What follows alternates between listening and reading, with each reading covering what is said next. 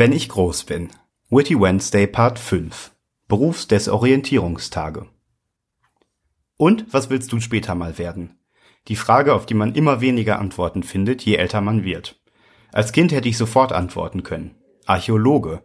Später stellte sich aber heraus, dass die Indiana Jones Filme mich angelogen hatten. Schließlich wurden die Filme Indiana Jones und der Ausfuhrgenehmigungsantrag und Indiana Jones und die geophysikalischen Messverfahren nie veröffentlicht.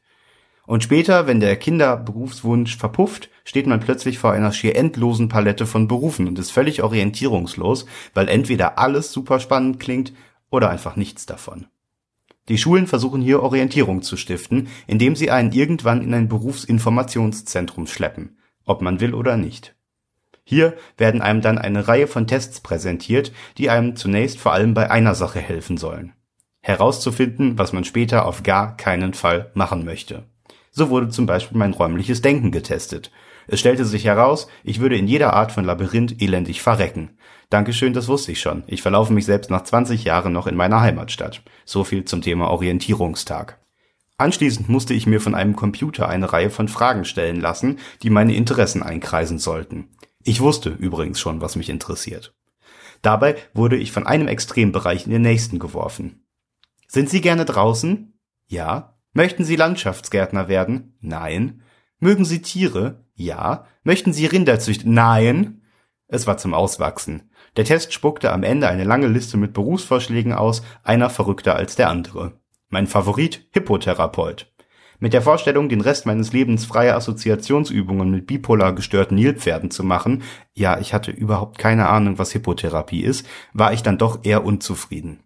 Mittlerweile arbeite ich selbstständig, unter anderem mit Startups und Gründern zusammen und im Rückblick ist mir aufgefallen, man hat mir so einiges vorenthalten, als ich in der Schule war. Nirgendwo sonst wird so viel ausprobiert und entdeckt wie in Startup-Unternehmen. Nirgendwo sonst wird so viel mit alten Strukturen gebrochen und nirgendwo sonst habe ich so gut funktionierende familiäre Teams zusammenarbeiten sehen. Niemand kann mir erzählen, dass ein Schüler hier nichts lernen kann. Eine klassische Berufsausbildung oder ein Studium sind als Sicherheitsnetz fürs Leben natürlich nicht verkehrt, da möchte ich mich gar nicht gegen aussprechen, aber das ist eben noch nicht alles. Jeder, der aus der Schule kommt und das Gefühl hat, dass es den richtigen Job für ihn nicht gibt, der Ideen hat, die die Älteren nicht verstehen oder nicht verstehen wollen, oder der einfach mit Leuten arbeiten möchte, die mehr als Kollegen sind, der sollte wissen, dass es jeden Beruf geben kann, wenn man seine Ideen richtig anpackt. Hätte mir am Berufsinformationstag ein Startup-Unternehmer von seinem Alltag erzählt, von der Mischung aus Stress, Chaos und Ungewissheit und vor allem dem richtigen Umgang mit Misserfolgen auf der einen und der freien Kreativität, dem Teamgeist und der Leidenschaft auf der anderen Seite erzählt, von unkonventionell eingerichteten Büros und von Gründerpartys, ich wäre Feuer und Flamme gewesen. Mein Wunsch für die Zukunft, es gibt mehr als einen richtigen Weg, um ans Ziel zu kommen. Wer von der Schule in die Ausbildung, ins Studium und zeitlebens an denselben Schreibtisch im selben Büro möchte und damit glücklich ist, hat meine besten Wünsche für die Zukunft. Wer das aber nicht möchte, soll nicht denselben Weg als einzig wahren verkauft bekommen.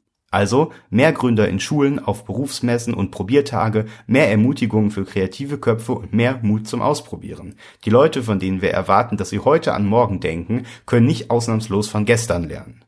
Und noch etwas. Erzählt mir nichts von Risiken. Wir schicken die Abiturienten heute zum Teil mit 16 Jahren aus der Schule und ich studiere mit Erstsemestern, die Mitte 20 sind. Das sind zehn glorreiche Jahre zum Probieren, Scheitern und Weitermachen. Zum Abschluss ein Zitat. The reasonable man adapts himself to the world. The unreasonable one persists in trying to adapt the world to himself. Therefore all progress depends on the unreasonable man. George Bernard Shaw. Stay witty.